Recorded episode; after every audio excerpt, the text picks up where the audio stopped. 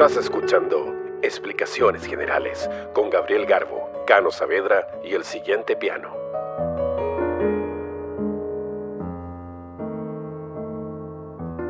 Bienvenidas y bienvenidos a un capítulo más de Explicaciones Generales, el bus intercomunal de la ilustración, un programa de radio donde hablamos de dibujo. Eso, estoy, como siempre, como ustedes ya saben, con mi buen amigo Cano Saavedra. Hola Gabriel, hola, hola chicos, ¿cómo están? ¿Cómo está la gente de Latinoamérica, de Paraguay, Uruguay, eh, alrededores? ¿Qué tal? Oye, eh, feliz de estar de nuevo en compañía de mi amigo. Oye, ¿cómo, estáis? Hace bien, tiempo que no... bien, hace tiempo que no, que no conversamos.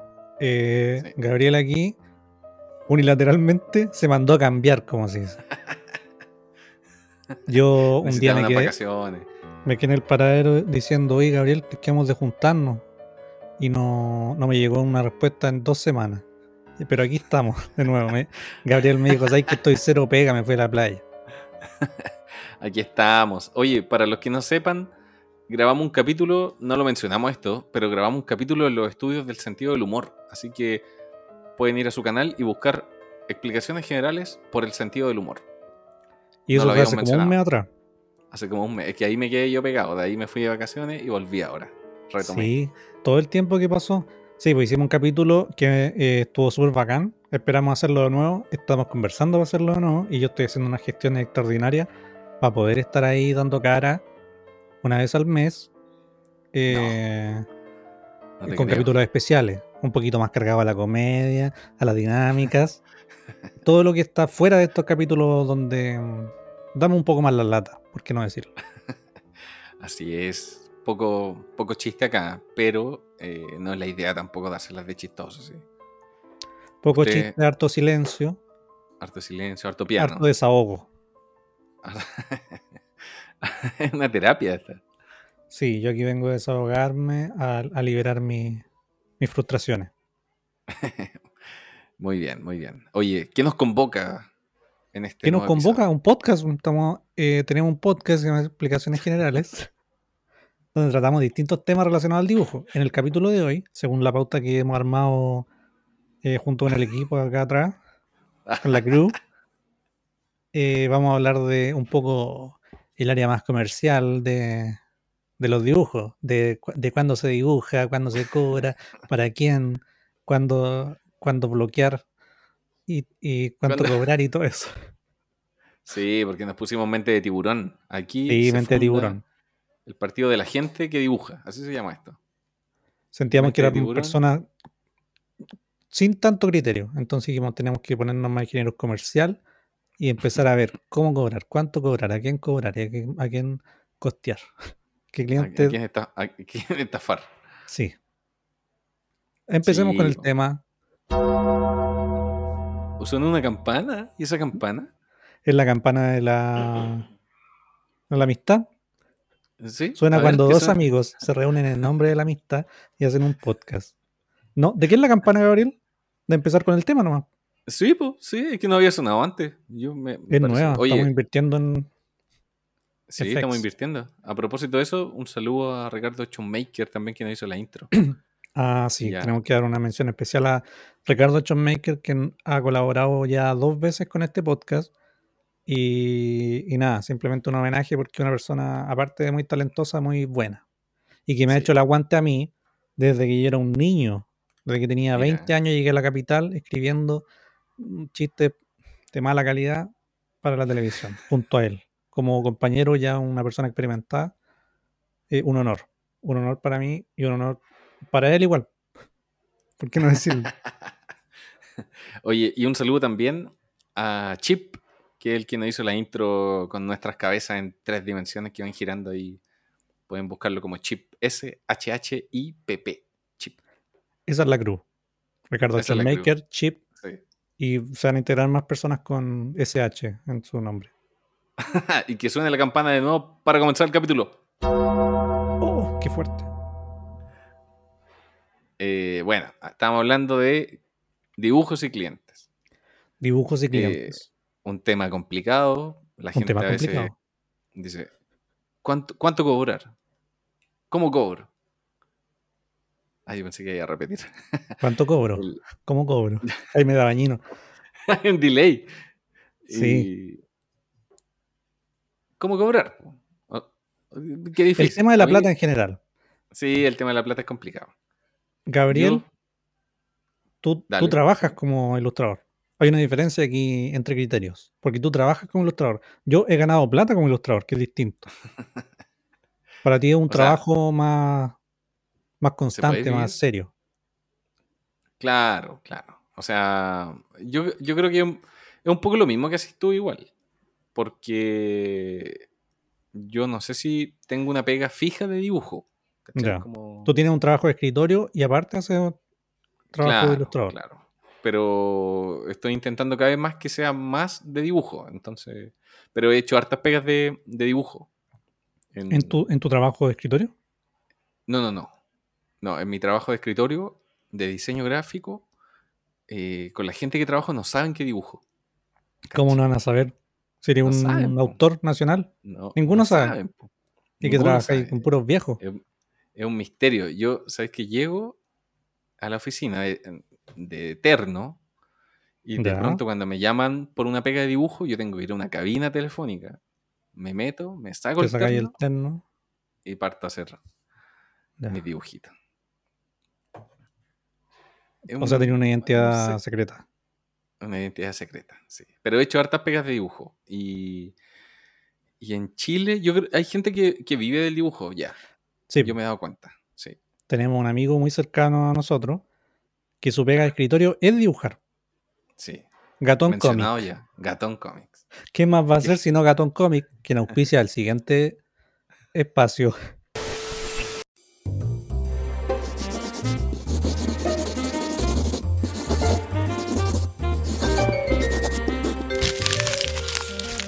Pucha, por más que trato de dibujar, nada me sale bien. ¿A quién podría llamar? Buena, buena, permiso. Hola, soy Gatón. Eh, te quería invitar a visitar mi Instagram, arroba gatóncomic. Eh, espero que te guste, hay muchos cómics, ilustración. Y nada, chicos, muy buen programa. Un abrazo. Oye, qué buena la mención de Gatón Comic. Sí, pues ya saben. Cualquier problemito doméstico que tengan, si quieren dibujar algo también, Gatón Comic. Se te tapó el baño, Gatón Comic. ¿Queréis tapar el baño? Gatón Comic. sí, pues Gatón Comic. Saluda a Gatón Comic, quien trabaja de, de 8 a 6, ¿no? ¿Cómo se dice? De 9 a 6. Supongo. No sé, no sé cuántas son las horas laborales ahora. Hace tanto tiempo que no trabajo. Em, bueno, tiene un trabajo de escritorio que es eh, trabajar todo el día. Hay varios perfiles, yo creo, de, personas que se relacionan con, el, con la ilustración de forma profesional. Por un lado está Gatón Comic, que es ya hardcore, en nivel dificultad máxima. Está Gabriel Garbo, que lo hace en sus ratos libres. Y estoy yo, que tomo uno que otro de repente. Y que claro. no me gusta tanto tomarlo, de hecho. Siempre voy a, las reuniones preparados para rechazar proyectos y de repente cuando me convencen digo ya voy. Y generalmente yo creo que dibujos como para pa marca y cosas así hago uno o dos al año. Ah, ya, ya. No trabajo tanto en eso. Pero por ejemplo, tu pega de las poleras. Igual es una pega de ilustrador, yo creo. O sea, estás ganando plata por tus dibujos. Que... Sí. Mi, mi reflexión es, cuando uno le gusta hacer algo, uno se, uno se vuelve más o menos bueno haciéndolo. Eh, y tangencialmente puede que uno gane plata con eso, ¿cachai? Porque tú como cuando yo contaba chistes, a mí me, gustaba caleta contar chistes, pero nunca cobraba. O sea, sí, sí cobraba, pues, ¿cachai? Cobraba entrada, qué sé yo, pero nunca me preocupaba como, uy, como me fue bien esta vez, ¿cachai? Como, yo recibía plata nomás. Y siento que con el dibujo es, igual, es como... Mm. Mm. Eh, uno gana plata como por, algo que le gusta hacer y que no se estresa haciéndolo, como que se le metió un poco la plata, caga un poco. Y con las poleras me pasa eso. Como digo, ¿sabéis que tengo una idea de hacer un grupo de dibujo? Un grupo de dibujos y después los mando. Los mando a una empresa que hace que la imprime en polera y gano plata todos los meses. Entonces no siento como, ah, tampoco, tampoco me ponen límites de fecha, entonces mi, pega de ilustrador profesional es bien pasiva. ¿Cachai? Me llegan pega, o de repente yo mando pega nomás. Mm. No ando buscando, no ando. No, ando sobreviviendo con, esa pega. Claro. Sí, porque hay, varios perfiles. Están los que mencionaste y está también los que se autogestionan, como que sacan productos, sacan poleras, van a feria. Eh, están haciendo esa pega que hace en este caso esta tienda, pero la hacen completa. Tienen que mantener quizá un sitio, estar repartiendo. Ese yo creo que es el nivel más hardcore, porque, sí, porque claro, la, pega de escritorio tenía un contrato, tenías todo, pero la, las personas que yo conozco que hacen esa pega de, hacer llavero, hacer polera, hacer gorro, ir a feria y venderla y vender por internet, trabajan caleta, tienen que ir a dejar cosas a pie, son una empresa de ellos mismos. Sí, pues. Y, están, hay, hay, otros niveles como de, de pega como lo que hace Gatón, que son como, no sé, pues trabajar para un diario dibujando o trabajar para alguna entidad, eh, no sé, algo de gobierno o alguna municipalidad o algo así. O trabajáis ilustrando libros, que también hay harta gente que, trabaja en eso. Eh, o pegas así como de en publicidad. En publicidad también hay, hay caleta. Eh, hay, como varios niveles de, de pega. Entonces, yo encuentro que el. O sea, en mi caso, creo que he pasado por. por varias. Por varias. por varios niveles. He hecho pega para publicidad, he hecho como para libros, he vendido mis propios fanzines. Eh, creo, creo que he pasado por la mayor cantidad de abanicos. Y las peores experiencias han sido con publicidad. Que no han sido tantas. Eh, Cuando dices publicidad, ¿a qué, tipo de producto de ilustración te refieres? Ah, o sea, de todo, ¿cachai? creo que la primera pega de ilustración que hice para publicidad fue como para Nescafé, que eran como unas zonas wifi que pusieron en el metro. Cuando la gente todavía no tenía. cuando todavía la gente se conectaba a wifi, a red wifi. Sí, y en el metro pusieron una. Cuando llegué a Santiago estaban esos, esos hotspots. Y yo decía, uy, estos dibujos son de un gallo que yo cacho. Algún día voy a tener un podcast con él. Y le voy a tirar mierda por irse de vacaciones sin preguntar. sin avisar siquiera. Es que esa era, la, era parte de la magia de las vacaciones, como desaparecer un poco. Te desconectaste, o sea, no pillaste un, un hotspot de Nescafé. y lo entretenido de eso y, creo que eso marca un poco el, comienzo, no, no marca el comienzo, pero ¿te acordás que hablamos como del boom de la ilustración, como en el 2010, de ahí para adelante? Como que de ahí para adelante las marcas empezaron como a mirar, o sea, siempre se ha hecho, siempre se ha hecho. Pero gracias como a Galería Plop, yo creo, y a varias otras actividades, como que el boom de la ilustración apareció y las marcas empezaron como a relacionarse con los ilustradores porque empezaron a cachar que habían ilustradores que podían servir para, no sé, una zona wifi en los metros se podía dibujar, ¿cachai? Y como que tuvo súper, tuvo como gran éxito. Entonces después eh, me empezaron a llamar para hacer, no sé, bolsa, vaso eh, y un montón de otras cosas, ¿cachai? Eh, y en paralelo también habían otras marcas que estaban llamando a más dibujantes, pues y actualmente como que, no sé, pues todas las marcas se relacionan caleta con los dibujantes, pues es súper como bacán. Y yo de todas las pegas que he hecho en publicidad, eh, he tenido como unas tres que han sido como experiencias así súper malas. ¿Qué tienen de malo? mala, mala. Malo, malo el trato, malo, malo la plata. Malo el trato, malo el trato y por consecuencia la plata. Es que. Ah, pero tú decís, trato, trato de, lo que se firmó o trato de cómo te trataron. Ambos, todo, todo, todo.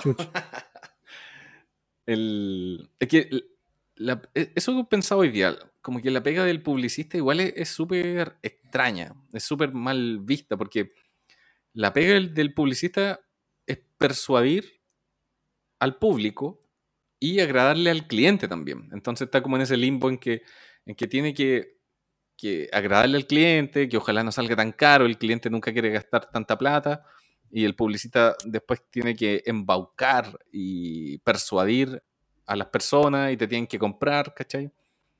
Y, esa es como la pega del, publicista, y el que está metido entre medio, como un poco siendo parte de, este, de, esta trama de engaño, es como el dibujante o el diseñador gráfico, que finalmente es una herramienta. Entonces, el publicista siempre va a querer quedar bien con el cliente más que con el que le está haciendo la pega, ¿cachai? Eh, no, es. Para, para, mí ha sido como, no sé, el 5% de los casos, incluso menos, como los casos malos, de todas las pegas que he hecho en publicidad buena. Eh, pero entiendo como las lógicas, ¿cachai? Como que te estén apurando, como que la pega del publicista siempre es mal vista por, e, en ese sentido. Y... Me dan pena los publicistas igual. sí. Y, de hecho, mira, espera, y de hecho, en, esa pega de Nescafé, después el, el cabro que, que, era publicista, que también era ilustrador, y que me llamó, y que finalmente nos hicimos amigos y todo, eh, el cabro de esa agencia, que era una agencia bien grande, se fue de ahí. Y, quedaron, y entraron unos cabros más jóvenes. Y esa agencia grande, bien conocida, eh, siempre postula a, premios. Los publicistas como que le encantan los premios, le encanta ganarse galardones. Y unos locos que entraron me llamaron porque querían pescar este proyecto, que fue como de Nescafé y los dibujos y todo, y mandarlo a participar pero como no estaba el autor publicista original, eh, y, que, tampoco le iba a dar permiso para que ellos pusieran su nombre y fueran a participar, me llamaron a mí y me citaron a un almuerzo. Y el almuerzo fue en un parque, en el pasto, comiendo McDonald's. Yo llegué. Bueno, llegué así. Y, era como, ¿y este es el almuerzo? Y los locos me empezaron como a tirar la talla y me explicaron, ya, nosotros queremos como postular este proyecto a un concurso y queríamos ver si tú nos das permiso. Y así, pero weón, ¿cómo tan chanta? O sea, llámate al original, al, loco que inventó esto. Obviamente le iba a decir que no, pues me llamaron a mí, mira. Y yo dije, oh, las publicistas son tan ratas. Una de las primeras experiencias.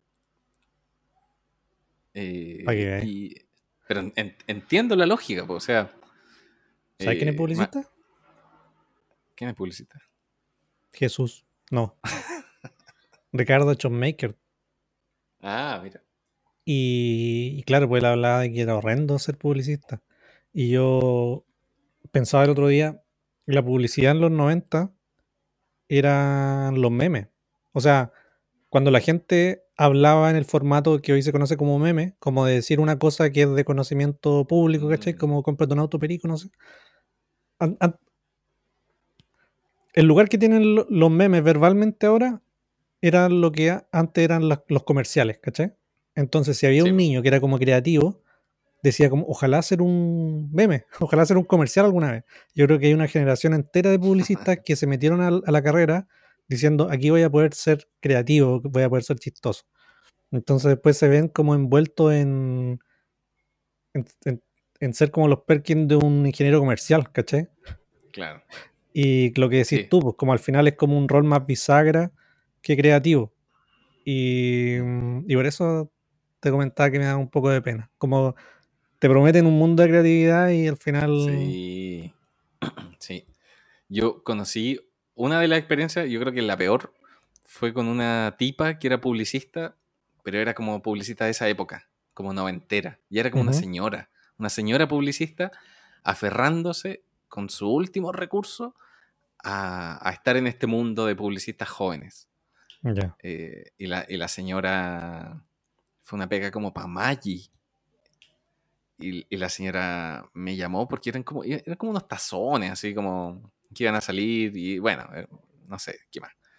Y, y la señora vivía en ese mundo como de, como, de, o sea, ella vivió un mundo de publicista y después ya estaba como media retirada y, tenía esta última pega, ¿cachai? Y ella quería quedarse con la plata y me ofreció muy poca plata, muy poca plata.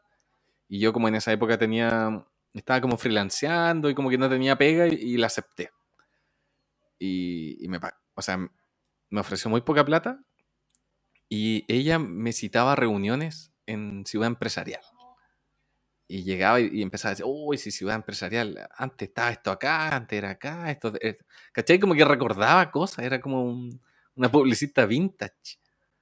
Y, la última bueno, y, no, y yo tenía que pagar los taxis. Me decía, oh, que no tengo sencillo, ¿podéis pagarlo tú? Y yo tenía que pagar los taxis a las reuniones. Entraba a reuniones donde no, donde no tenía que participar. Si yo tenía que dibujar nomás. Pero, ella quería mala experiencia. No, no, tenía súper buena experiencia. Y esta señora, esta señora era terrible. rica. Después me, después, después, me la encontré como en un local. Yo estaba tomando así. y, y, esta señora apareció, estaba en unas mesas mayas, toda curada. Atendiendo. Ah. estaba curada y atendiendo. ya no puedo ser más publicista. La señora se me acercó se me acercó y me empezó a dar jugo. Y sé que yo estaba con Fabricio Copano, amigo ¿Me contaste la historia? ¿O la contaste creo en el podcast? No, si no la conté, te la conté a ti. Y, o la conté, no, no la conté. Ya, ¿y qué pasó ahí? le pegaron le los dos. No, le dijo, oye, pero usted es famoso, le decía. Y yo como que eh, no tenía tanta confianza con Fabricio. Me acuerdo que llegó hasta Lucas Espinosa, estaba ahí. Recién lo había conocido por primera vez. Y también está señora dando jugo, decía, no, pues Gabrielito aquí es súper humilde. Y, ese, humilde es como, eh, cobra barato. Eso es lo que quiso decir esa señora. Le pagué poco. Le pagué, y sabes que yo no fui a buscar la plata. Me, tenían que, me tenían que pagar en un cheque y no lo fui a buscar. ¿Por qué? El código del samurái, compadre. Sí, pues te lo contaste, parece que a propósito del código del samurái. Puta, si lo Me lo contaste a, mí a propósito del código del samurái. Claro, pero esa fue una súper mala experiencia. Y, ya. Ya. Y, yo pienso, y yo pienso, ¿sabes qué me acuerdo? No, a ver, dale tú. No, te quería preguntar, más allá de contar experiencias de que trabajé aquí, trabajé allá, hoy gano tanto, Gabriel, hago tazones, hago cosas para el metro. ¿Qué rescatáis de trabajar en publicidad? Quiero, quiero llegar a reflexiones, no anécdotas. Ah, puta, pero sí. Hace tiempo que no contábamos anécdotas. Venís, por la anécdota. Yo vengo por la anécdota. A ver. Pero cuéntame una buena, una buena, una buena, buena. Ya, yo te cuento. Si te voy a contar una anécdota, una buena, o invéntala. Ya, mira, te voy a contar una buena, pero te voy a tirar la reflexión antes. Ya. yo pienso que me acordaba de una de una. De, cuando, ¿Tú cacháis cuando se cayó el muro de Berlín? Yo nací. ¿Qué se cayó? En el 89. Sí. Había una parte del muro, del muro para allá, para el otro lado, donde no existía la publicidad. Como que si tuviera que comprar un, un arroz, encontrabais solamente una bolsa de arroz. No podíais elegir arroces. Entonces, cuando se cayó el muro, entró la publicidad a esa parte de donde no existía la publicidad, ¿cachai? Como que si comprabas un insumo, no, no, había nadie que te quería persuadir, sino que ahí estaba el tarro de aceite, eso iba a comprar. Cómica y, y creo que fue McDonald's uno de los primeros en entrar ahí. Cacha, pues McDonald's. Entonces entraron todas las marcas ahí. Y, y eso me recuerda a lo que una vez me dijo mi amigo Manuel de las Comunas Unidas, me dijo, eh, si actualmente existiera un diluvio y existiera el arca de Noé, a los últimos que subirían serían a los diseñadores gráficos y a los publicistas. ¿Cachai? Como que son. Como que la vida puede existir sin la publicidad y sin los diseñadores gráficos y por consecuencia sin los dibujantes. Somos. No, no somos vitales para la vida. ¿Cachai? Pese a, a, todo lo bonito que podéis pensar, como el, el arte importante para la vida, claro, sí, pero en, un diluvio no van a meter una pareja de diseñadores e ilustradores para rescatarlos. No, subí a los doctores, subí a los arquitectos, quizás. Los ilustradores se quedan abajo con, con las arañas de rincón, que tampoco subirían, yo creo. ¿Y ese amigo tuyo? ¿Cuánto, ¿Cuántas horas al día pasa inventando escenarios para tirarse para abajo? cosas que nunca van a pasar. no, pero era, era un poco para decir que la pega que hacemos eh, no, no es vital, vital, no es importante, sino que es solamente herramientas de persuasión nomás, ¿cachai? Como que si yo veo un dibujo que me gusta en una feria de ilustración y, esa, y, yo conecto con ese dibujo, estoy es solamente un sentimiento nomás, pues, y le compro ese póster a ese ilustrador y lo pego en mi pieza. Me va a ayudar quizá a qué? A, disfrutar un sentimiento. A, sí, pero es que yo creo que... Mm, ¿Te acordáis que una vez hablábamos de la, de la pirámide de Maslow, que era como de, de la, las necesidades del ser humano? Eh, en una situación de cataclismo mundial. Si hay un, una, un diluvio, obviamente hay que suplir las necesidades más básicas, ¿cachai? Un doctor, un, algo que sea vital para la vida. Eh, porque eso es lo que está debajo de la, de la, pirámide, ¿cachai? Más arriba de la pirámide están, no sé, por las necesidades emocionales, después están los deseos, y yo creo que el trabajo que hacen los diseñadores o, los, o los ilustradores tiene, tiene que ver con, no sé si te acordáis que la otra vez comentábamos que eh, la pega que tenemos nosotros siempre atiende como a gente feliz, ¿cachai? Como decir, tengo este proyecto, quiero que me vaya bien y quiero tu ayuda, ¿cachai? Nunca es como los abogados que puros cachos, nunca es como los médicos que puros cachos. Como puta, llegó un weón con un atado de nuevo. Entonces, claro, esas las pegas, mientras más creativas son, más necesarias son en un nivel vital. ¿Cachai? Pero eso no quiere decir que, que no tengan su propia narrativa de ser importante, qué sé yo. en términos económicos, puede que te basureen más, puede que te basureen menos, dependiendo de, la mm. autoestima que, tenga cada uno, qué sé yo. Eh, pero hay que hablar con tu amigo porque me, me dejó preocupado. Todavía está tiempo de estudiar alguna otra cosa. No, un saludo a Manuel que está escuchando esto, estoy seguro. Eh, ojalá nos veamos luego. Y, que tire para arriba el hombrón también. Ahí le vamos a preguntar bien cómo era la, teoría, porque quizás yo me quedé con eso y venía un remate después. Ahí en, unos próximos capítulos que, que él ahí lo, lo recuerde.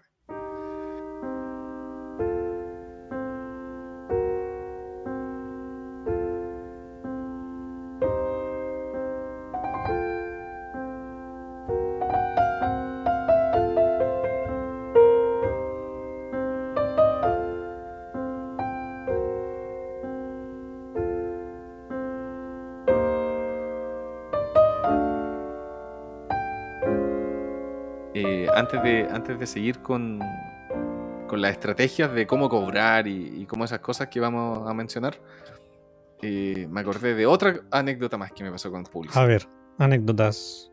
Una hice una pega. tírate, la, la, base de anécdota. Hice una pega para una viña.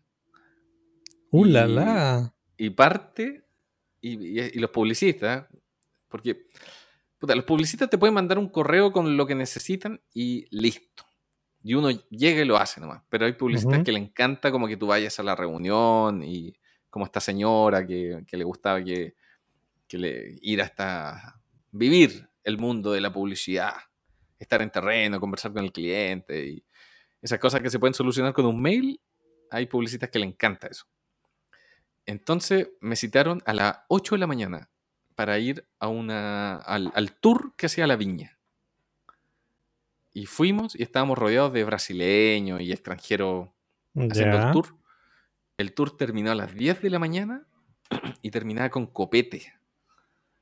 Venía la, persona que hacía el tour. Y Estás hablando de experiencia buena. Sí, no, sí, esto fue ah, súper bueno. no, no fue tan buena porque... Y esto es lo que se pusieron a tomar. 10 de la mañana, tomando así. Yo tenía un grave problema que no podía decir que no, entonces me puse a tomar también. Ya. Y, estos locos después, después de tomar, nos fuimos en auto. Y, el loco que iba más curado iba manejando. Y yo iba cagado de miedo en la parte de atrás y pasaron, pasamos a almorzar. Y cacha que, que los locos pidieron chop. Oye, unos chop, traen. ¿Cachai? Y, a mí me trajeron un chop Y sabes que yo no, no me lo podía tomar, estaba así como que vomitaba. Así mi desayuno había sido casi una botella de vino finísima. y, es que esto es loco, aparte del vino gratis, después fueron a comprar más copas. Entonces como que compraron mucho copete. Y eran, ponte tú, después las dos y media estábamos almorzando y los locos seguían tomando chop y, yo estaba a punto de vomitar, como que había, me había pedido como unos platos fideo y no me pude tomar el chop. Y, el loco que manejaba, que ya estaba curado, se terminó de tomar el chop y dijo, hoy no te lo voy a tomar. Y se lo tomó al, seco y, y, bueno, nos devolvimos. Yo iba cagado de miedo, esto quedaba como en el cajón del Maipo, así. Eh, por ahí, no sé, lejos de la ciudad. Este es un tutorial. Y. Oh, ¿Un tutorial o una anécdota? una anécdota, una anécdota.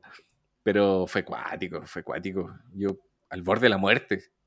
Loco manejando curado. Y era un experto, yo creo, así. Los publicistas son así, son como madmen. Son buenos para tomar, para. Tú sabes. Claro, así el mundo de la ilustración. Así el mundo. No, así el. Hay que cuidarse. no, tú Mándame un correo nomás, pues no quiero ir a tomar. Este es un capítulo más, más de descargo contra los publicistas nomás. Sí, no, pero sé que yo tenía muy buena experiencia con publicistas. como te dije, solamente este sin, lo que te conté de haber sido lo máximo que he pasado de mala onda con publicistas. Pero, El 5%. pero en términos más generales. Yo he trabajado con publicistas y, y me gusta trabajar con publicistas porque siento que es una prueba de carácter propio. Eh, los publicistas llegan y te dicen, mira, tengo la película terrible clara, tú tenés que hacer esto, tenés que hacer... Casi que te toman la mano y te, dicen, dibuja esto, como, ¿cachai? Como mirándote por encima del hombro. Em, y ahí me gusta decir como, hey, chicos, si me llamaron a mí es porque necesitan la opinión del experto.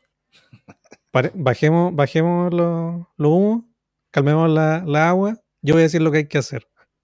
Y dicen, ah, sí, ya, ya notan. Y yo digo, mira, Mira, el niño tímido de octavo básico, que se le aceleraba el corazón cuando tenía que hablar en público, ahora tiene ahí el rol de experto. Entonces, claro, un consejo para aterrizar ya un poco este podcast y que no sean solo anécdotas de Gabriel Garbo tomando, o gente tomando alrededor de Gabriel Garbo. Em, claro, pues la ilustración es, un campo de expertise. Si te llaman es porque necesitan un buen capo y, yo creo que para controlar es un poco eh, ese espacio medio miserable que es ser el último de la cadena de producción. Como que tú, nunca le vayas a pedir a, alguien que haga algo por ti. Uno siempre es el último que está en la fila. Eh, uno el último recorte de la plata al final del presupuesto. Para tener un poco de control de eso, hay que, hay que decir yo soy el que sabe en esta, en esta situación. No me toquen aquí un metro cuadrado porque el dibujo final lo voy a hacer yo. Y si le quieren modificar un dedo al loco, yo voy a decir no por, esto y por esto y justificar. Eso. Sí. Es ser más, más chor igual. Sí, pues, sí. sí yo, de hecho, a eso iba. Eh, ah, ya. Eh, eh, ¿En, cuántas anécdotas más iba a llegar a eso? sí. A eso iba, y verdad, ahora, lo relaciono todo. Esta media hora que perdimos con anécdotas. Faltaba el afiche de la baluza, las vacaciones 2023. Gatón Comic, cuando lo conociste. No, es que tengo hartas anécdotas, pero no. esas son las peores. Y claro, después de esta media hora que ya llevamos hablando de anécdotas. No, así fueron buenas las anécdotas. Vengo a decir eh, que a eso iba, porque estas son anécdotas que me pasaron cuando, al principio de los tiempos. Pero te encuentro toda la razón. Hay que pulir el, temperamento y hay mm. que. Hay, hay, que aprender de los errores. Eso. Porque. Porque. Y bueno, y aprender a. Claro, aprender a. Yo, a mí me cuesta mucho decir que no. Y tuve que aprender a ponerme brígido en temas de pegas y dibujo, ¿cachai? Ya sea como en, lo que estás diciendo tú, como en las reuniones, como en la plata, ¿cachai? Como, y en, cobrar, en cobrar, o sea, en hacer la cotización y después en hinchar que te paguen. Como que hay, que ponerse brígido nomás, hay que ponerse como, como diría mi amigo Álvaro Toledo, un perro culeado con, con la plata. Sí, yo creo que es algo que pasa con la edad también. Eh, cuando uno es más chico, uno no sabe cómo, cuándo, etcétera, sobre el trabajo. Y no sé, pues si uno se imagina un viejo, como los viejos les da lo mismo todo, pero al mismo tiempo son más brigios, como que la gente más vieja sabe como las cosas que no le gustan y no las hace, ¿no? ¿cachai? Como que no aguanta mierda de nadie. Sí. Y por eso yo creo que es algo como de la edad, como que uno después se va cansando, como, ah, ¿sabes que me de nuevo para este tipo de trabajo? Como, eh, por último, si uno no tiene el carácter, mentir y decir, como, ¿sabéis que no puedo hacerlo por tal y tal motivo? Pero igual conocerse uno mismo y saber cómo, cómo uno va a reaccionar mm, tratando con otra gente. Si tú mm. decís, mira, aquí estoy en un no me tincó saberlo, ¿cachai? Y para eso igual hay que trabajar harto en ese tipo de cosas, hay que, hay que hablar con desconocidos, hay que, hay que perder el miedo. Sí, hay que tener la alarma de cacho activada. Creo que lo mencionamos, que era como cuando los submarinos se ponen como la luz roja. Mm, mm, hay que, uno ya tiene como la alarma de cacho activada, entonces como que te mandan un correo, te llaman, te hablan por una pega uno tiene que tener como activadísimo todos esos sensores. Hay que aprender a decir que no también a las pegas, ¿cachai? Como que cuando uno freelancea en, dibujo, está muy entusiasmado y le dice que sí a todo. Y en ese decirle sí a todo, se cometen los peores errores que, eh, que, se, que ocurren en, en, el ámbito del dibujo. Yo creo que está bien alguna vez decirle que, que te llegue una pega y decirle, puta, sabes que no tengo tiempo, o sabes que me parece que está súper malo el trato, eh, o esto es lo que cobro y no me voy a bajar, ¿cachai? Y cuando decís que no y no sale la pega, como que se siente que ganaste algo, como que creciste, ¿cachai? Como sí, pues. Se siente bacán. Igual, eh, en esos casos, para la gente más joven y que a lo mejor le da un poco de miedo decir que no, eh, a la otra persona no le importa. Ah, otra persona nomás, ¿cachai? Como que uno. Em, yo que soy comediante, eh, que una pega es un poco como de agradarle al resto, que encuentro, mm. lo encuentro muy desagradable ahora. Como que eh, uno, uno siempre, sobre todo cuando, cuando es más chico, quiere tener como un lugar en la sociedad y quiere caerle bien, al, quiere ser aceptado. Y como que por ese miedo de no ser aceptado, uno siempre termina diciendo que sí a todo, ¿cachai? Mm. Eh, y como que si uno dice que no, como que, pierde, como una persona que no me conocía quizás, eh, le va a decir a otras personas a lo mejor que no traje conmigo porque digo que no, no como es raro, como no pasa mm. nada si uno le dice que no a algo. Sí, yo me pasaba todo esos rollos antes. Como decir, no, que voy a perder una gran oportunidad y no pasa nada, no pasa nada. Siempre, si eres constante y eres bueno en lo que hacéis, como que siempre van a, van a llegar cosas. Yo creo que sobre todo constante, como como que si te gusta dibujar, vas a estar siempre dibujando finalmente. Y, siempre va a haber alguien como que te va a comprar algo, te va a llamar por algo. Eh, yo creo que la clave es como ser constante nomás con el dibujo. Sí, pero quedándome todavía en el tema del no. Eh, uno cuando, cuando va creciendo, cuando va siendo más adulto, a ti niño te estoy hablando, que tienes 20 años, que estás empezando a imprimir tus primeras cosas, que no sabes si dedicarte a la ilustración con la publicidad, quizás, a lo mejor con la, historia de Gabriel te dio un poco de miedo. No, no piensen en eso. Es un 5%. Em, nada. Cuando, cuando uno es más grande, uno va como, a, como estructurando más su vida. Como que uno va diciendo, eh, ya, tengo estas cosas, soy esta persona, vivo en este lugar, tengo esta mascota, tengo esta rutina, tengo esta, este es mi estilo de vida, este es mi horario. Y cuando las cosas no se acomodan en ese horario, uno tiene que empezar a decir que no, ¿cachai? Mm. Y cuando uno es más joven, es más libre. podía hacer la guay que queráis. Eh, y, por, eso yo creo que igual uno es más susceptible de decirle que sí a todo. Claro. Y hoy día, hoy día estaba pensando justamente en mi, en mi paso por la comedia, como que nunca quise ser comediante. ¿Cómo? o sea, eh, en algún momento alguien me preguntó, oye, quería hacer esto, que era, un fanzine de chiste. Sí, y yo dije, ya. Y después del fanzine me dijeron, oye, quería escribir una chiste, ya. oye, ¿te querías presentar? Bueno. Y como que mm. así llegué lejos igual. Pero en ningún momento dije como, ya, ¿sabes qué? Quiero hacer esto. Y eso me gusta igual de la ilustración. Que mm, es una decisión más reposada. Dije, ¿sabes qué? Esto es lo que quiero hacer. Quiero dibujar, quiero sentirme bien. Y estoy diciéndole que no a otras cosas. Para tener tiempo para mí. ¿Sabes qué? Eh, tengo el cuerpo malo. Le voy a decir a mis amigos que no quiero salir a tomar. Me quiero quedar dibujando en la casa. Esto me va a hacer sentir cómodo. Qué sé yo. Esa es, mi, es mi, enseñanza de vida. Si algo puedo dejar detrás después de estos 33 años, sean honestos con ustedes mismos. Que no que no fue el cano que yo vi cuando vino a Santiago, sí. Que lo vi ahí en discoteca, 4 de la mañana, Gabriel. Tenía que aprovechar, tenía que aprovechar. Estoy acá, estoy acá en una discoteca, estoy tomando en una, en una viña.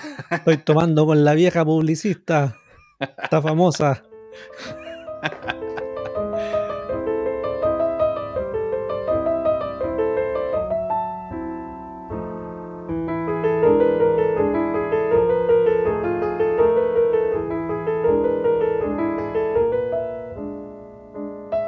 si tenéis que dibujar para sobrevivir, es muy distinto a, cómo yo vivo el dibujo. Eh, igual me pasaba con la comedia, que igual me gustaba la comedia, no era que yo no quisiera ser comediante, pero me, llegó nomás. Eh, me gustaba, pero me gustaba que fuera como algo después de mi trabajo, ¿cachai? Mm. Eh, siento que las cosas las disfruto cuando, cuando no hay la necesidad de sobrevivir con eso. Y después cuando empecé a, a vivir de la comedia, me deprimí brigio. Y siento que es lo mismo igual con el dibujo, como si tuviera que dibujar para sobrevivir. Mm. Eh, estaría matando como lo que hago por placer, ¿cachai? Claro, claro. Otra forma de relacionarse con los intereses personales uno. Sí, sí, yo, claro, tiene que ver como con, con la realidad de cada uno, porque sí. Sí, eso también es conocerse, como decir, mira, sabéis que soy bueno para esto, pero a lo mejor soy, a lo mejor necesito encontrar un espacio en el que sea un hobby, ¿cachai? Claro. ¿Cómo, disfrutar algo en lo que soy bueno? No, a lo mejor tiene que ver con no ahogarlo o con, no sé, hacerlo a cierta hora del día, ¿cachai? Como saber quién es uno nomás. Sí, pues.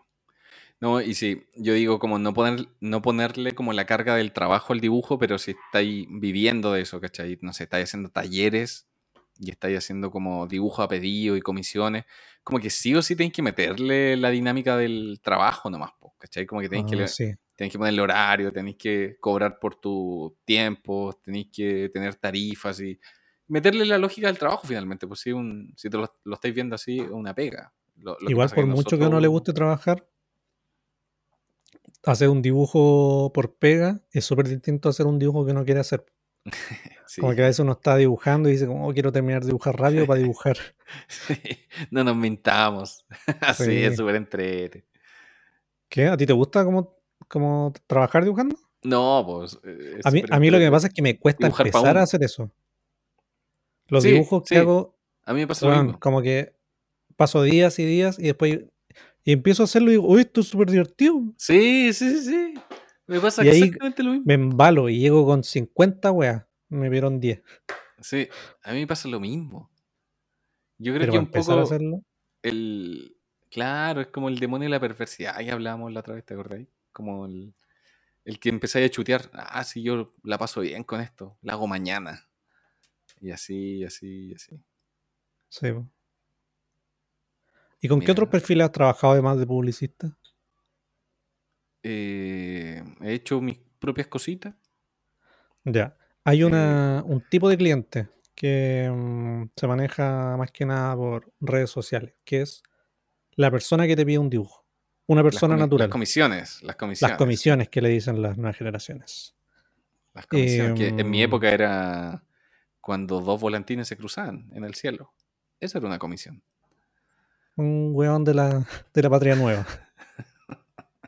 Con otras palabras, español antiguo. Bueno, cuando te piden una. Cuando te buscan en internet, dicen, uy, ¿sabes que necesito un dibujo? Quiero quiero hablar con esta persona. Y tú querías una persona que dibuje estilo de los Simpsons y te dicen, dibújame a mí con mi perro. ¿Lo haces? ¿Lo has hecho? Sí. ¿Has tratado con personas Sí, naturales? Sí, sí, sí. sí. ¿Y Sí, qué tal? un montón de veces. Un montón de veces. ¿Lo sigues haciendo? ¿Lo has? Sí, lo ¿Quieres sigo dar tus haciendo. datos? Lo, sé. lo sigo haciendo, pero eh, yo creo que ahí entramos ya como en, en- en términos como de cómo cobrar. ¿Cachai? No, pero yo quiero hablar de la experiencia en general. Después vamos al tema de cómo, Ah, ya, ya, ya, ya. Sí, la experiencia súper bien, súper bien. como de, Yo por tipo de cliente. por lo general eh, lo paso mucho mejor haciendo esas pegas porque tiene... Son como más entretenidas, encuentro. Pues si te piden dibujar a la persona con un perrito o no sé, pues la otra vez me pidieron un, un afiche para una tocata que eran como bandas emergentes que necesitaban un afiche. Eh, no sé, la otra vez hice, había una página que hacía, que recopilaba ilustraciones para que la gente le pusiera información y hiciera afiches de ollas comunes. Ya. Ma- maravilloso, pues, ¿cachai? Son como, siempre tienen como bonitas causas, yo encuentro. Siempre son como, como que no es una empresa gigante que quiere como comprarte un dibujo para tal cosa, ¿cachai? Siempre son como causas mucho más amables, yo encuentro, ¿cachai? Un dibujo para un matrimonio, un dibujo de una pareja, alguien le quiere regalar otra cosa. Ah, bueno, claro. Ahí entra el cómo cobrar, que dices tú que varía. Sí, po, sí. ¿Aló? Por eso te, por eso uno entra.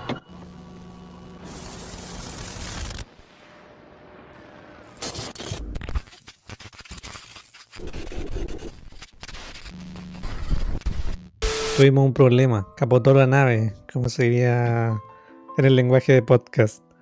Tuvimos un problema, estábamos hablando de los, de los dibujitos. Ah, y estamos retomando ahora con más fuerza que nunca, cinco días después. Pero yo me acuerdo que el- la semana pasada puse- estuvimos hablando puse la de misma ropa. con la misma ropa, claro. La misma iluminación y todo. Estuvimos hablando de los, de los clientes que eran un poco más familiares, más cercanos, más, más nobles en su, en su tarea comercial. Eh, Así es. Y, y claro, yo me estaba refiriendo un poco a la gente que quería que lo dibujaran con su perrito. Y Gabriel, que es una persona mucho más noble aún, se estaba refiriendo a las causas sociales. Yo, yo no, no he trabajado en esas cosas, no me relaciono con, con el pueblo. Solo he dibujado gente con perritos. Yo no ando en micro. Yo, mira, si Uber me, me, me pide una ilustración, se la hago. Pero una olla común, ¿qué es? Solo he dibujado, claro, gente con su perrito, gente, pero tiene que ser un galgo, tiene que ser ahí su, su, no sé qué chucha, Yorkie. un York, el perro tuyo que tenés. Eh, Claro. gente linda nomás, ¿no? sí, Tú así como no. yo he discriminado gente fea. No, no he discriminado gente fea. Tengo una historia así. Tengo una historia. Una vez me escribió una persona. eh, Te. Ah, tú, eh, tú- tú me dijiste que había una, un otro criterio para, para los precios de, de- de esos tratos que son uno a uno, como con una persona Sí. normal. Pero quiero escuchar la historia primero. Para allá voy, para allá voy. Ay, ay, ay. Hay, no sé, po, hay distintas tarifas que uno, que uno tira. Está la tarifa de amigos, ¿cachai? Está la tarifa de, de pelado, cuando uno se pela, que es cero, cero pesos. Está la tarifa, no sé, un familiar lejano. Está la tarifa mm, estándar. Y está la tarifa de no quiero hacer esta weá por ningún motivo, por favor, desiste de la weá. Que es un monto alto que uno tira. Claro. Y de repente igual uno, uno, uno- uno tiene esa estrategia para cosas más comerciales, con publicistas, qué sé yo. Claro.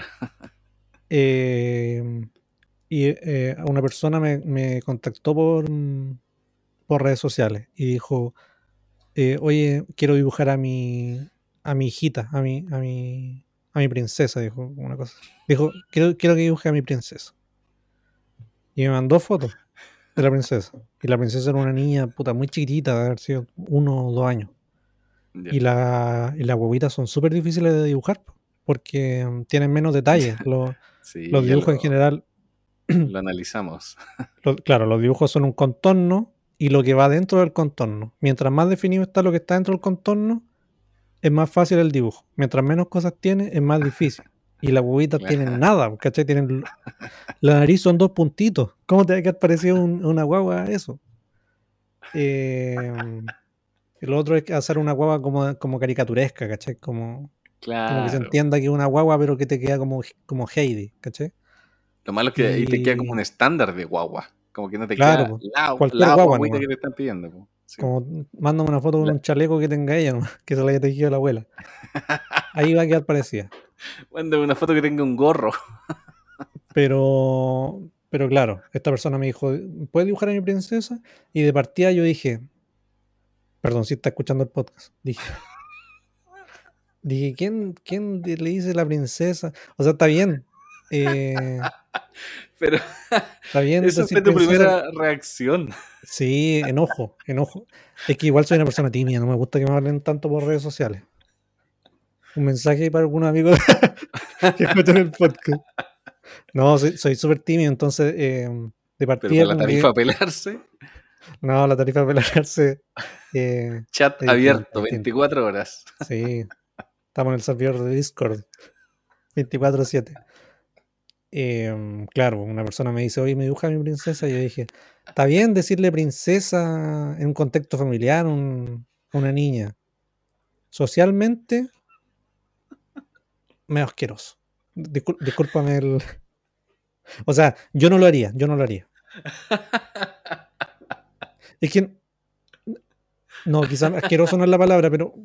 No es la palabra. Como el mismo campo semántico. Eh, Cursi, quizá. Cursi, cursi. Muchas gracias, Gabriel. Con eso ya me defuno. es la vida. Es que la experiencia de los papás con la, con la guagua es personal, ¿cachai? Como que cuando te muestran una guagua, cuando, te muestran, cuando te invitan a conocer una guagua, como que te dicen, como, bueno, esta es la mejor guagua del mundo. Y uno tiene que decir, sí, es la mejor guagua Pero porque uno, uno quiere al papá, ¿cachai? No, no tiene tanta relación con, con la guagua, la guagua es como un gato. Como que no te pueden decir esto es bacán y uno dice, ah, sí es bacán. Eh, ya, independiente, independiente de mi relación con los bebés, que, que me gusta caleta hacerme amigo de, de los niños. Pero, pero, en este contexto en particular, yo dije, no, no quiero tener nada que ver con esa guagua. Porque dibujarlo es difícil. Me están achacando una guagua. dibujarlo es difícil. Segundo, la princesa. No quiero ser el dibujante de la princesa. Claro. No quiero ser el dibujante real. Tercero, me metí al perfil de la persona y claro, tenía una foto de perfil con su hija, como queriéndola mucho. Em, y en su perfil decía debajo, lo hago todo por mi princesa. Y yo dije, ¿realmente su princesa está dispuesta a todo? Entonces yo dije, por un lado, hace todo por su princesa, ¿ya? Todo, todo. Te lo está diciendo, lo anuncia. Sí, por otro lado, me da paja hacer el dibujo. Cuenta con las dos condiciones eh, para la tarifa um, Luxic. Para la tarifa Mate. Ah, claro, mezcla los dos, claro. Mezcla los dos, dije, me da paja hacerlo, cobrarlo más alto. Y se justifica más todavía si en su bio dice, pago lo que sea. Pago lo que sea. Y leí la tarifa. Igual es una tarifa de persona, en, menos de. Ya, no era un menos de seis dígitos. Como de... un absurdo como de mm, ocho palos, no. No, no, no, sí. Es, un, es un monto doméstico. Un monto doméstico. Vendiendo el auto por la princesa. Si, si, le, si le regaláis a una persona algo de ese monto, te dice como, súper buen regalo. Pero no es, no es irregalable, ¿cachai? Ya, ya, ya. A una polola quizás le regaláis algo de ese monto. A tu princesa, por lo bajo. Por lo bajo, los cordones zapatos te cuestan eso para tu princesa. Y le tiré el monto. Un pañal, y me dejó el visto. Me dejó el visto. No. Y yo dije, puta, no lo hacía todo por su princesa, no, sí. es que la gente, por su princesa. Claro, que la gente quiere, tener guagua, pero después tiene guagua y, y, no, hace lo, no hace lo que, lo que se propone. quizás tenía un atado con, con, la mamá de la princesa y que él lo puso como para cumplir nomás. Ah, puede ser. No, no, todo bien, todo bien con la princesa, solo que, solo que me da lata dibujar guagua. Y, me dio risa que, haya dicho, hago todo por mi princesa y después no, no dijo como, ah, ya sé que voy a verlo. No, ni siquiera hizo ese esfuerzo por la princesa. Hicieron precio doméstico, por, último. Era, era caro, pero era doméstico. y, ahí, y ahí entra un poco ese criterio de decir, si me da paja algo, cobro más.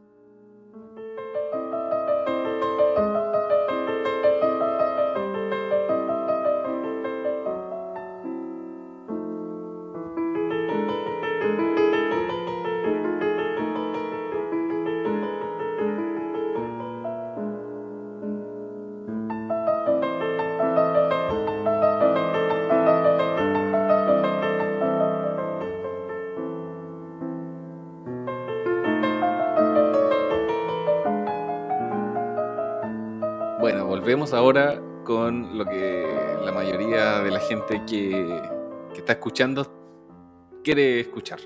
Consejos prácticos. Consejos prácticos, campana de consejos prácticos. Oh, primer, consejo práctico. No dibujar bebés. No dibujar bebés. Eh, Sobre todo si son de la realeza. no, a ver, tírate un consejo práctico, pero bueno. Ya. Un consejo práctico muy, muy bueno y que ayuda sobre todo como a profesionalizar tu trabajo es que las cotizaciones las mandes en un PDF, en un archivo PDF. Y el archivo PDF, sea, cual sea, sea un amigo que te está pidiendo una cotización, te escribieron por WhatsApp una cotización, por Instagram, al correo, por donde sea, siempre ten un PDF diseñado con la cotización que venga la mayor cantidad de datos posible. Eh, la fecha, tu nombre, la persona que te está pidiendo la cotización, los datos de la persona, tus datos y la mayor cantidad de, mm, información con respecto a la pedida, ¿cachai? Si la referencia te la va a mandar el cliente, eh, cuántas correcciones va a tener. Tú tienes que decir, tantas correcciones te doy y este es el valor si quieres más correcciones. Claro. Para, eh, ¿Para qué se va a usar el dibujo? ¿Cachai? Y tú tienes que poner, el dibujo es solamente para tal cosa, si va a estar reproducido, si lo, lo quieren reproducir en otra cosa, se tiene que recotizar y te tengo que mandar un archivo de nuevo. ¿Cachai? Como, ¿qué archivos vas a entregar tú también? ¿Cachai? Entrego eh, archivo original, editable o entrego PDF listo para imprimir al tamaño, en alta resolución. Entrego, no sé, un manual de marca que va acompañado al dibujo, no sé, cómo usarlo. Claro. Eh, entregar la, la, información que a ti te parezca como absurda y ridícula, métela en ese PDF. ¿Cachai? Aunque sea que estés repitiendo lo que, por ejemplo, a mí me han escrito, ponte tú por WhatsApp, y yo voy tomando nota, pero de forma formal, ¿cachai? Como ilustración para esto, tanto, tanto, estas son las medidas, estos son los colores, lo va a reproducir en esto. Y la persona en WhatsApp me está hablando así como súper informal, pues. Entonces después tú le dices, ya, mira, tengo la información que me diste, ahí está el PDF. Y siempre mandar un PDF, que siempre haya registro de, todo lo que hagas. Y eso eh, te va a ayudar un montón a, a, a que no te embauquen y, que, te, y que todo, todo esté registrado, ¿cachai? Como y incluso que la, cotización dure 30 días, ¿cachai? Si después de 30 días pasaron, te dejaron el visto y quieren retomar el proyecto, te tengo que recotizar, ¿cachai? Y, y eso, tírate un... sí, no, quería complementar un poco lo de, lo de la cotización que en verdad es súper útil, porque em, como decía antes, eh, la parte de la ilustración, que es, parte de, no sé, pues, quizás de una campaña más grande, es una, es una weá de la que uno está a cargo. O sea, si te piden un trabajo, tú eres el que sabe cómo hacerlo. Tú eres el que tiene que tener las riendas de lo que está pasando. Y en ese mismo sentido, uno tiene que saber cómo trabaja uno. Uno tiene que saber cuál es el orden que uno sigue. Eh, por ejemplo, yo tengo una, metodología para hacer las cosas que es como hacer una investigación previa a empezar a bocetear siquiera, ¿cachai? De, de, de qué es lo que se necesita, de, de un benchmark quizás, ¿cachai? Como una, un pre-trabajo de ilustración y eso también lo mm. cobro. Eh, y eso también se mm, va como una reunión aparte, ¿cachai? Que eh, eh, es como un puntapié inicial a toda la web. Después, no sé, es decir, generalmente la, etapa de boceto dura tanto, los bocetos los hago de tal forma, etc. Eso uno tiene que saber cómo trabaja uno para poder desglosarlo bien en la, en la cotización. La cotización tiene que ser un reflejo de todo lo que va a ir pasando, es como una hoja de ruta. Mm. Em, y que explora también como, como, como, todos los destinos posibles que tiene esa hoja de ruta. Como decís tú, como si quieren bocetos adicionales, se cobra más. Eh, si quieren eh, algo adicional en la entrega final, también se cobra. ¿Cachai? Eh, ir como eh, explorando todo ese árbol de, posibilidades de, lo que puede pasar y de acuerdo a lo que uno sabe hacer. Ese, es mi consejo, saber bien cómo trabaja uno mismo. Y eso igual se va dando con, la experiencia. De repente hay tipos de proyectos donde uno trabaja súper distinto porque el alcance que tiene o la metodología que debería tener es muy distinto. Como es muy distinto que te pidan diseñar una mascota de una weá a, no sé, una ficha, ¿cachai? Eh, hay distintos procesos para hacer un mismo dibujo. Como si te pide una mascota, tenés que explorar como el lenguaje de la mascota, dónde va a vivir la mascota, eh, cómo se relaciona con otros elementos de la marca, ¿cachai? Y el ficha es distinto, pues tenéis que ir explorando composición. Entonces, todo eso tenéis que eh, cachar cómo, cómo lo vais a trabajar. Mm. pensar, pensar en el dibujo final desde antes y recorriendo toda la, todos los pasitos. Esa es, mi, esa es la parte ya más seria del capítulo, mi, consejo de, cómo cobrar. Y lo otro, eh, yo no, no, dibujo hace tanto tiempo como de forma profesional. De hecho, era una persona como un ilustrador de closet un poco. Me acuerdo que incluso en redes sociales me daba vergüenza mostrar mis dibujos. Y hace poco, como, como empecé a mostrarlo, me empezó a llegar pega. Y, por eso trabajo profesionalmente hace muy poco en la web. Igual trabajo chico, esporádico.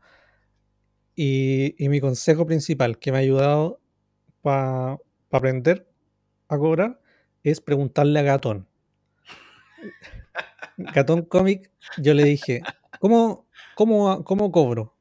Eh, me acuerdo que me salió una pega en Santillana, una portada de un libro.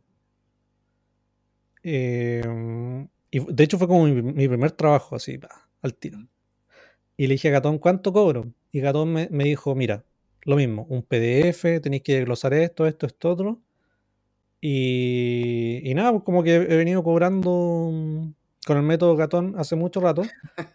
Y, y eso, eh, pregúntale a gente que sepa. porque porque una cosa bacán que tiene la ilustración eh, que creo que mm, otras disciplinas no lo tienen, es que eh, hay un sentido de comunidad. Cuando eh, a nosotros nos hablan de, este podcast, nos dicen como, oye, qué bacán lo que están haciendo como por una comunidad.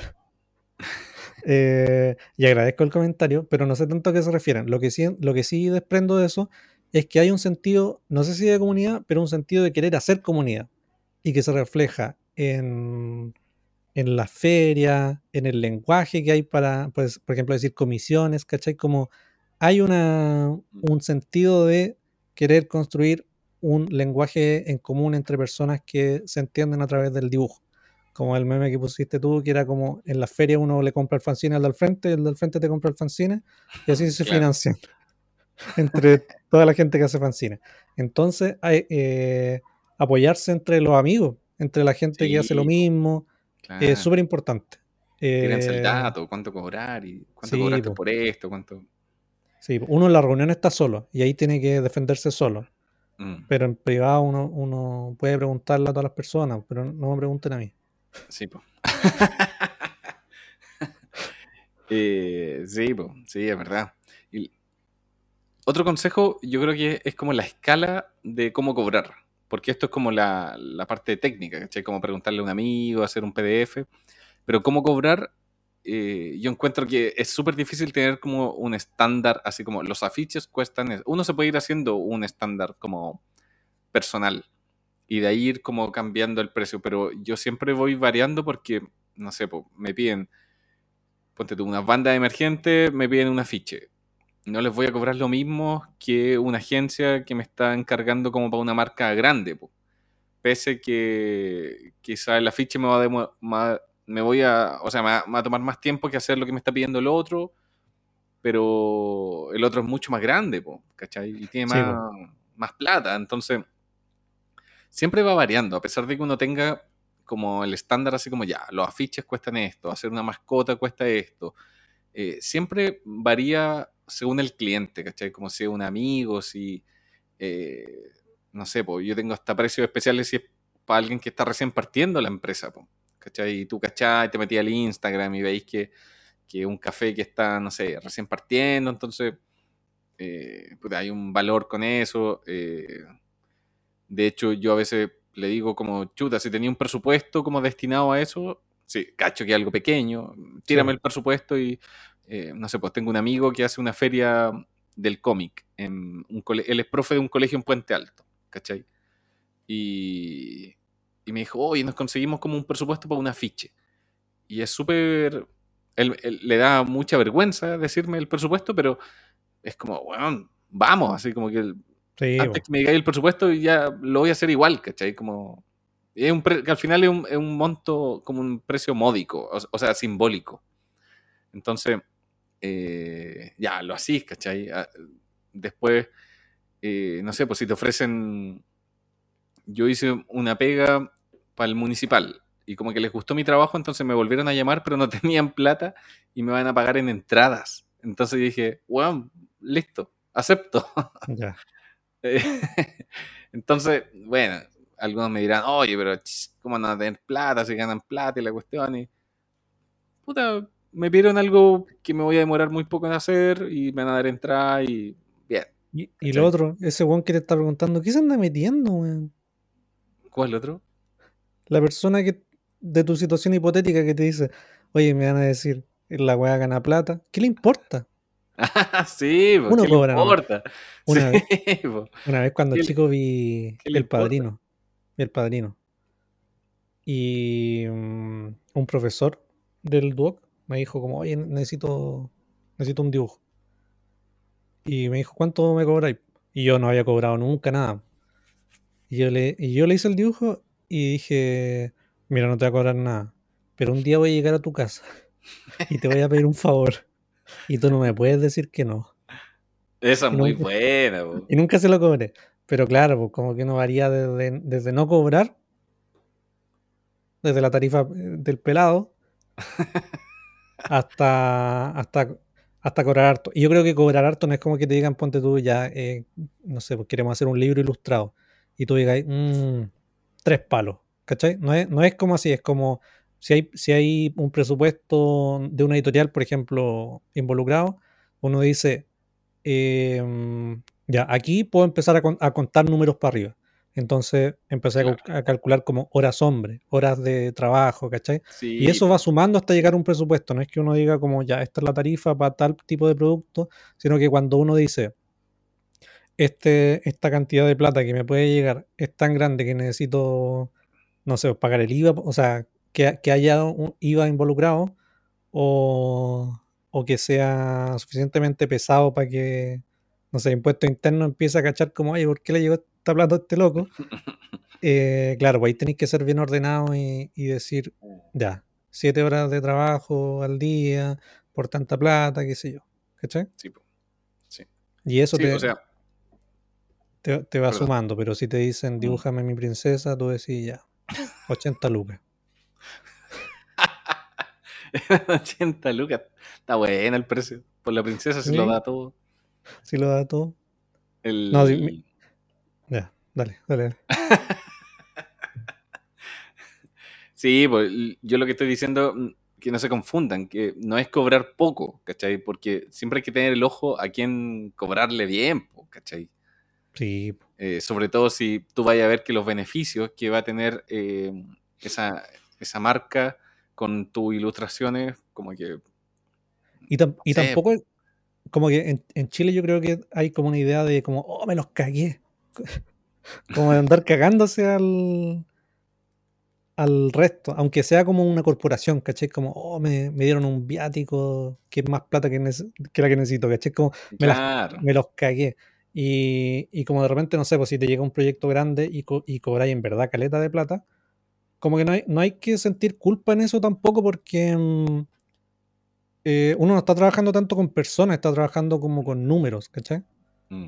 Eh, si, uno de repente se pasa en el, en el, presupuesto y te dicen que no, es no nomás, ¿cachai? No, mm. Nadie se va a sentir mal tampoco. Eh, pero, pero si cobráis de forma ordenada y ellos tienen el orden, estáis trabajando como con orden nomás, ¿cachai? No no es que no es que te estés cagando a alguien, no es que estés, eh, ¿cachai? No es que estés ordeñando como, una, como alguien ingenuo. Es pega nomás, ¿cachai? Y la, y la, pega tiene que ver con lo que uno trabaja nomás de forma justa. Claro. Y, y también para el otro lado. A mí me ha pasado que, por ejemplo, cobro algo y es súper justo y en el camino me voy dando cuenta que la pega eh, se va volviendo mucho más compleja o empiezan a aparecer más cosas. Entonces, uno también tiene que tener la capacidad de decirle como, eh, oye, ¿sabéis qué? Esto me va a tomar más tiempo y esto era más de lo que yo tenía presupuestado y como que no lo conversamos al principio, así que te voy a tener que sumar un poco más, ¿cachai? Como, como yo creo que eso también es súper eh, necesario, ¿cachai? Y ahí hay, hay, que volverse como, como no, no hay que poner no hay que ponerse como buena onda ni nada, ¿cachai? Porque es justo lo que decís tú nomás, pues, no, no me quiero hacer el pillo, sino que salió más pega nomás, pues, ¿cachai? Te tengo que cobrar más, no, no puede ser de otra forma, eso es lo justo. Y en general, para temas laborales, y esto también es para los niños que están empezando a dar sus primeros pasos, independiente si uno trabaja en oficina o si boletea, si tiene eh, teletrabajo, reuniones por Skype, ¿no? ¿Cómo se dice? por, Zoom, por Meet. Em, yo creo que lo, más importante como para estar como tranquilo en la pega y para ser un, empleado saludable es comunicar todo nomás. Como de mm. repente, no sé, pues si tenía un trabajo incluso que no tiene nada que ver con ilustración y te piden algo y tú de verdad no tenías insumo, decís como, no puedo.